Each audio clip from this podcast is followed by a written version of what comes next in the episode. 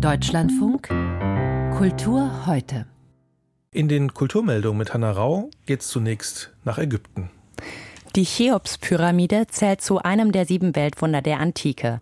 Sie ist die wohl größte und älteste Pyramide von Gizeh und gehört zu den am besten untersuchten Bauwerken der Welt.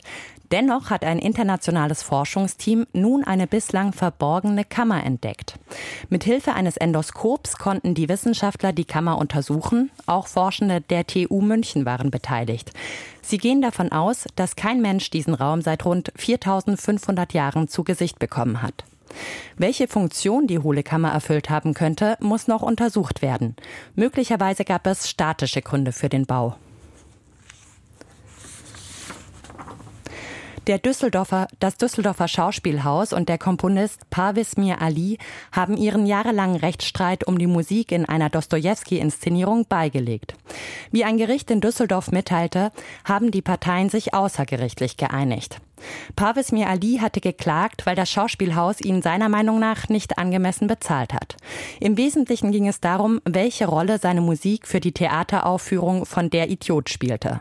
Der Komponist betrachtete sie als integralen Bestandteil der Aufführung. Das Schauspielhaus wiederum argumentierte, es handele sich vielmehr um eine musikalische Untermalung, für die üblicherweise eine GEMA-Abgabe reicht.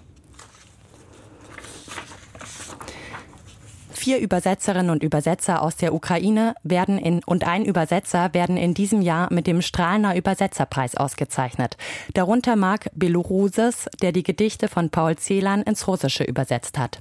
Das Preisgeld hat die Kunststiftung einmalig auf insgesamt 50.000 Euro verdoppelt. Damit erhalten die Übersetzerinnen und Übersetzer jeweils 10.000 Euro.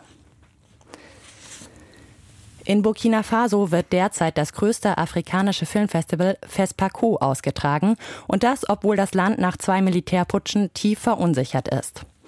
Der Generaldelegierte des Festivals, Alex Moussa Savadago, möchte mit dem Festival der Gewalt und der Terrorgefahr trotzen.